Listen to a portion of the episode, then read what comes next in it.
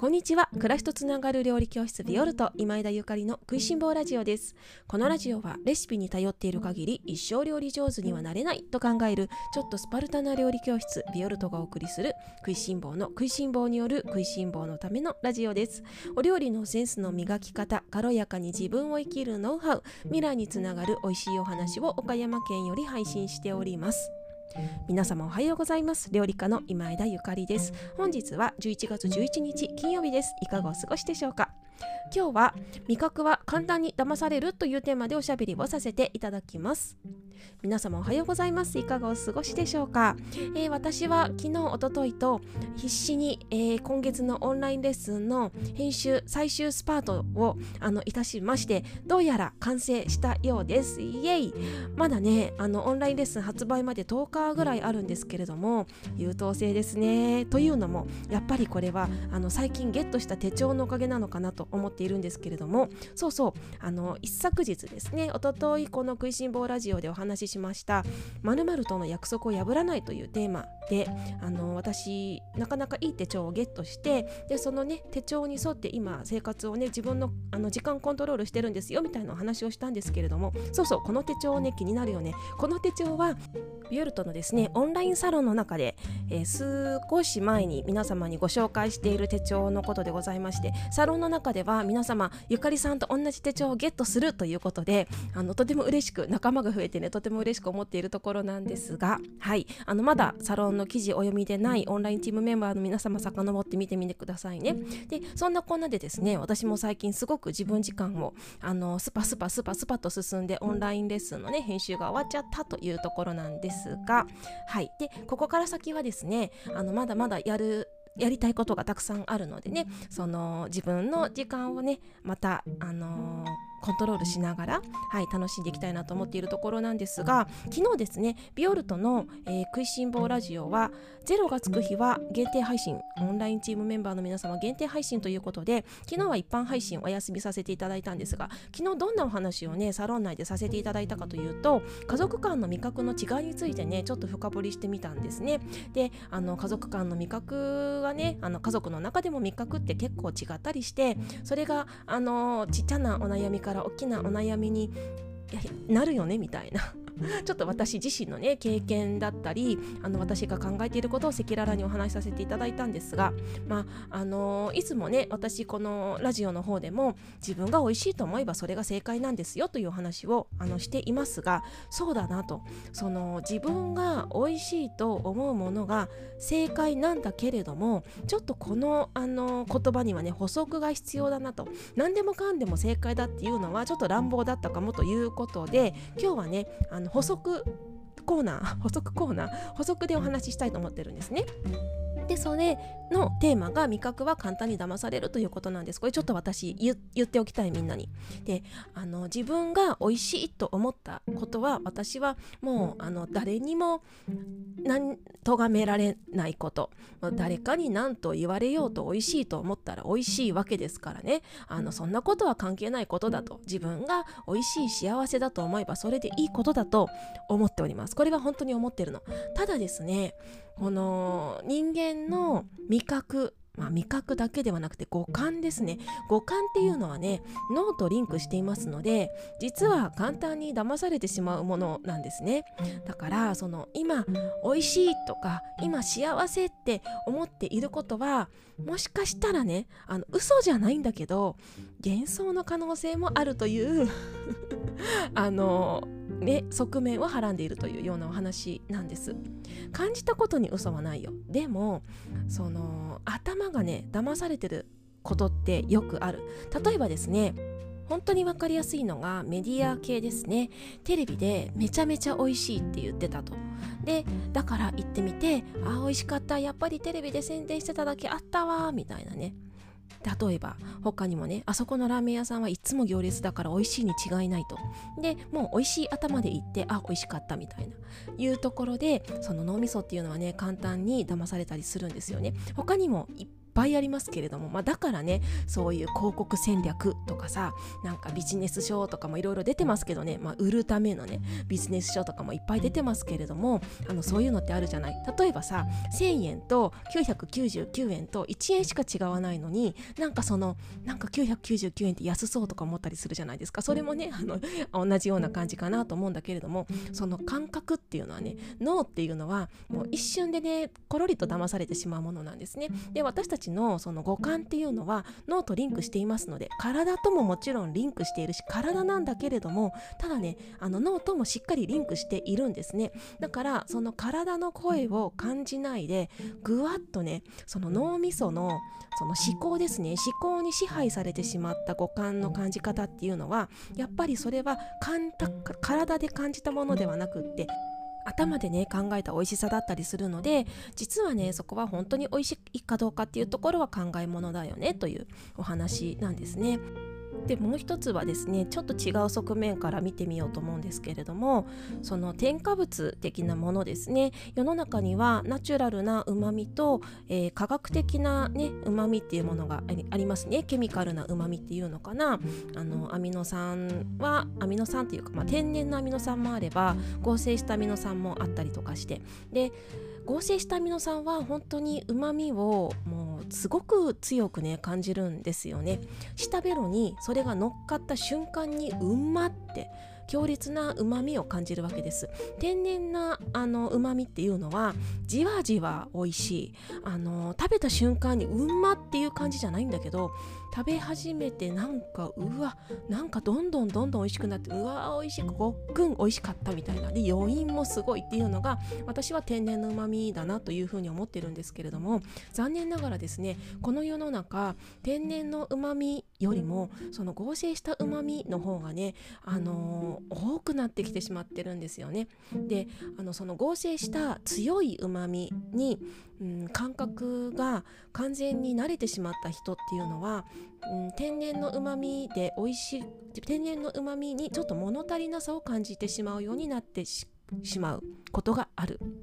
でこれはですねあの私も同じ経験同じ経験というか私もねうんこれまで生まれた時からずっと添加物を食べてないとかねあのちっちゃい頃からお母さんが健康に気を使っていて調味料とかもすごい厳選した家庭で育ってきましたとかじゃ全然なくてあのファーストフードでアルバイトしたこともあるしそれからポテトチップスとかね駄菓子とかあの袋に入った即席ラーメンとかカップラーメンとかそういうのもねすごい大好きで食べていたあの時期もねありますのでそれらのうまみの強烈さと美味しさっていうのは知ってるんだけどただですねあの自分のその五感がね研ぎ澄まされてくるとまあリセットかな。浄化してくるとそういうものがねだんだん食べれなくなってくるんですね。あのつまり美味しいと思わなくなってくるんですよ。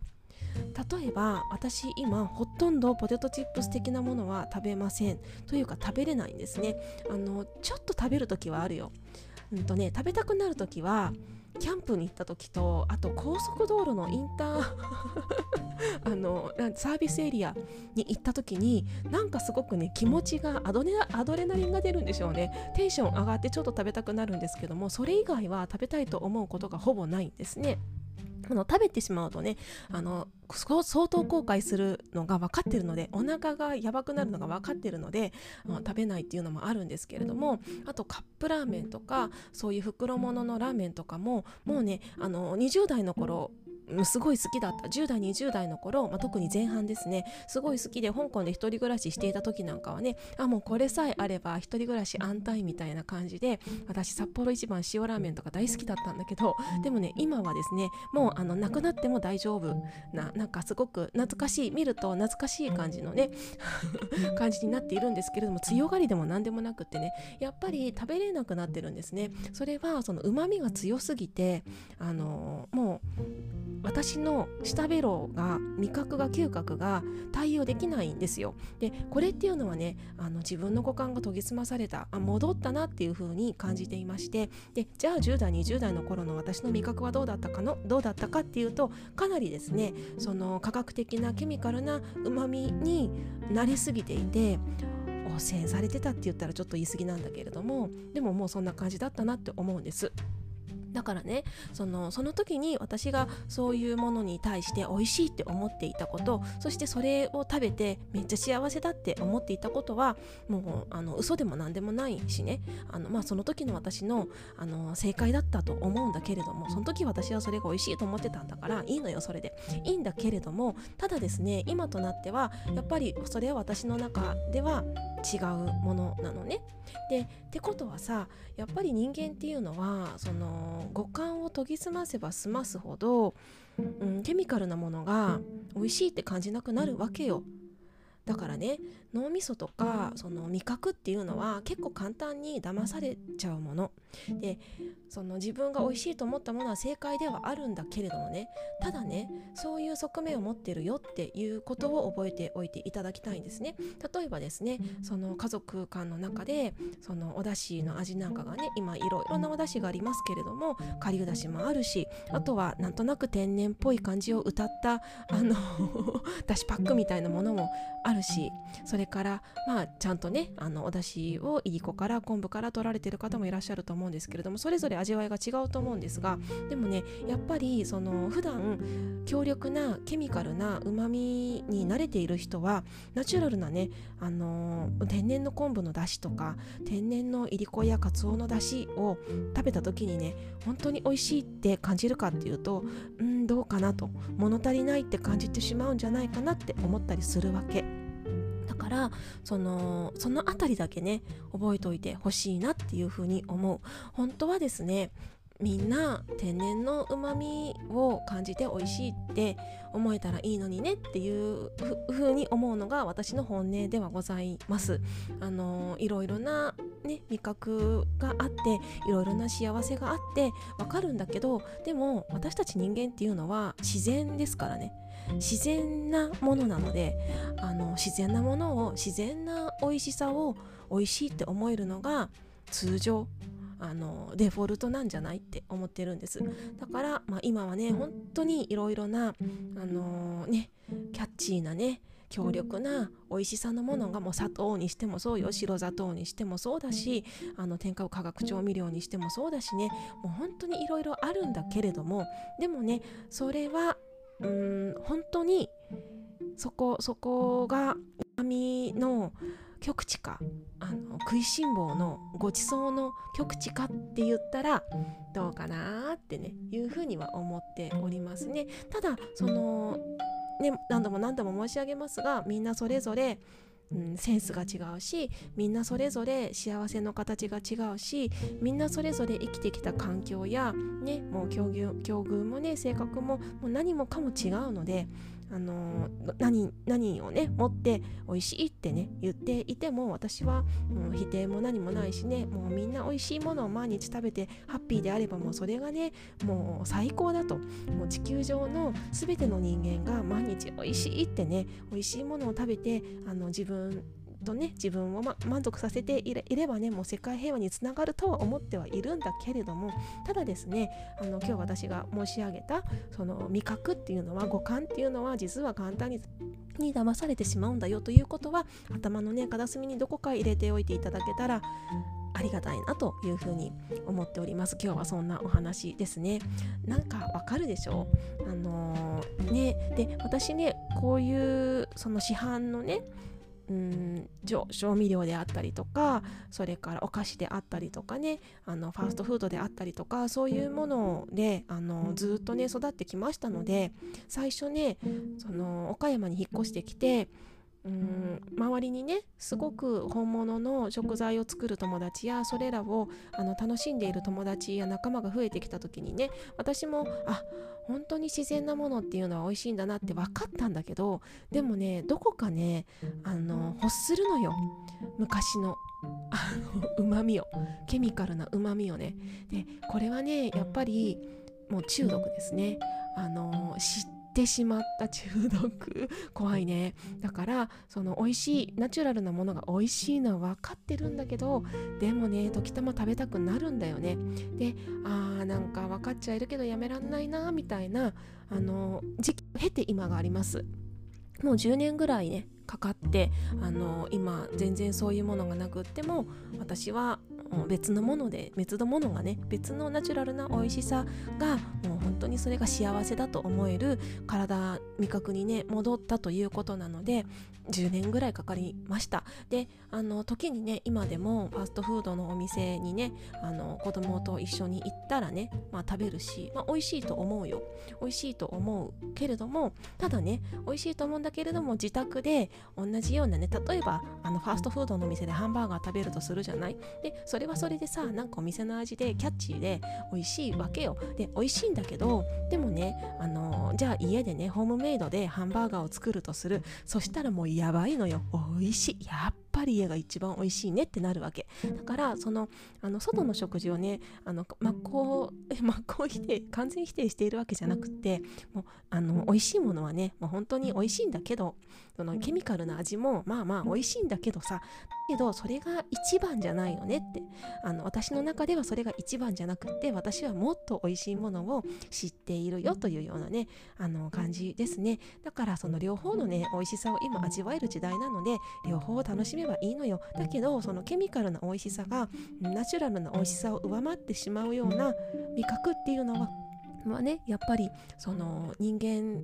も自然だからね。そこはもしかしたら違うのかもしれないなっていうふうに思っています。なんかもうちょっと今日取り留めの取り留めもなくぐだぐだ喋ってしまいましたけれども。はい。あのみんなに気持ちが思いが伝わったといいなというふうに思っております。ねなんかおしゃべりって本当に難しいなと思いつつこうやってねラジオで毎日配信させていただいているので私も日々学び日々訓練なわけなんですけれども。で、えっと、昨日おとといですねあのおしゃべりさせていただきました。まるとの約束を破らないというねテーマでおしゃべりしましたがあのたくさんのコメントいただきましてありがとうございます。ちょこっと読ませていただこうかな。第3今日は私の誕生日です。新たな1年の始まりにふさわしい内容で3回も聞いてしまいました。実はたまたま休みだったので紅葉を見に行きたいと思ったのですが疲れもあり用事もありどうしようかと思っていました。ラジオを聞いて近場でもいい短時間でもいいから行こうと美観地区へ。滞在時間1時間のお散歩で秋を満喫してきました。案内が来てから予約しようとそのままにしていた健康診断も予約自分との約束守れましたというようなあのメッセージいただきました。あのまずはお誕生日おめでとうございます。素晴らしい1年となりますように。そして素晴らしいねお誕生日になったようでとても嬉しいです。グッドタイミングでしたね。本当にあの自分がああの今日はね紅葉見に行きたいなとかあとあのねカフェに行きたいと思っててあの忙しかったからどうしようと思ったけどラジオを聞いたのでやっぱりどうしてもカフェに行きましたみたいなねあのメッセージくださった方もいらっしゃったんですけどもうねそうそうそうなの。みんなもう自分との約束というかもう自分のやりたいって魂から湧き上がってきた思いをもうどうぞ優先してどうぞ実現してあげてください。もうあの自分のね思いを叶えられる自分しかいないですからね。でもうちっちゃなことからどんどんどんどん実現してってそうやって紅葉を見に行こうってねあの本当に近くに美観地区がねクラシックの美観地区があるっていうのがもう素晴らしいね あのねことですけれどもちょちょっと行ってねそれを体験するとかあとはねそうやって今日はカフェに行って美味しいコーヒー飲むぞとね自分の時間取るぞ本読むぞって思ってたのをもうそれを後回しにしないでする。ね、もうそれがその積み重ねだと思います。その積み重ね毎日毎日できなくてもねあの1週間のスケジュール帳を開いてこの日はねもう本をね自分の好きなことをこの1時間だけでもする。あの子育てやお仕事やね介護等で忙しい方多くいらっしゃると思うんですけれどもただですねあのもう自分の時間をね自分優先の時間作りましょう。ね。であのね本当そう。でも自分の体は自分のものです。自分の体は自分のもの。自分の時間も自分のもの。自分の人生も自分のものだからその誰かのためにね日々あの一生懸命働いていらっしゃる方もとても素晴らしい素晴らしいしめっちゃ尊敬しております。でもでもねどこかで自分の時間必ず取っていただけたらと思います。そしてあのお料理のねあのビオルトのオンラインレッスンやオンラインサロンなどもあのご提供しておりますがねぜひあのそういうところも、うん、時間がないなとと思い思ったところでもねどこかあこの時間は料理の勉強をする時間とかねそれこそビオルト星部っていうのがあるんですけどこの時間はねもうこの15分でもいいよ。15分この15分はあの自分のホロスコープをちょちょこっと眺めてあのサロン内のね記事に返信する時間とかね。あのそういうようなちょこちょこ時間で自分のあのやりたいことワクワクをあのどんどんどんどんね実現していっていかれたらなというふうに思っておりますよ。他にもねあのたくさんメッセージいただきましてありがとうございました。で昨日のね家族間の味覚についてあの考えることオンラインチーム限定配信の方にもあのたくさんのコメントやレターをいただきましてすごくすごく嬉しかったです。やっぱりラジオ毎日喋っていてよかったなって思った。でこの食いしん坊ラジオですね私皆様のコメントやあのレターやそしていいねボタンがあのエネルギー源となっております。あのどうぞ最後にいいねを押してそしてできる方は何かねひらめいた方ひらめいた方はコメント等を残していっていただけますととてもとても嬉しいです、え料理教室ビオルトのオンラインサロンに入りたいという方は、えビオルトのオンラインショップ覗いてみてくださいね。もう盛りだくさんの内容でねあのご案内しております。それでは今日も美味しい一日をお過ごしください。暮らしとつながる料理教室ビオルト今枝ゆかりでした。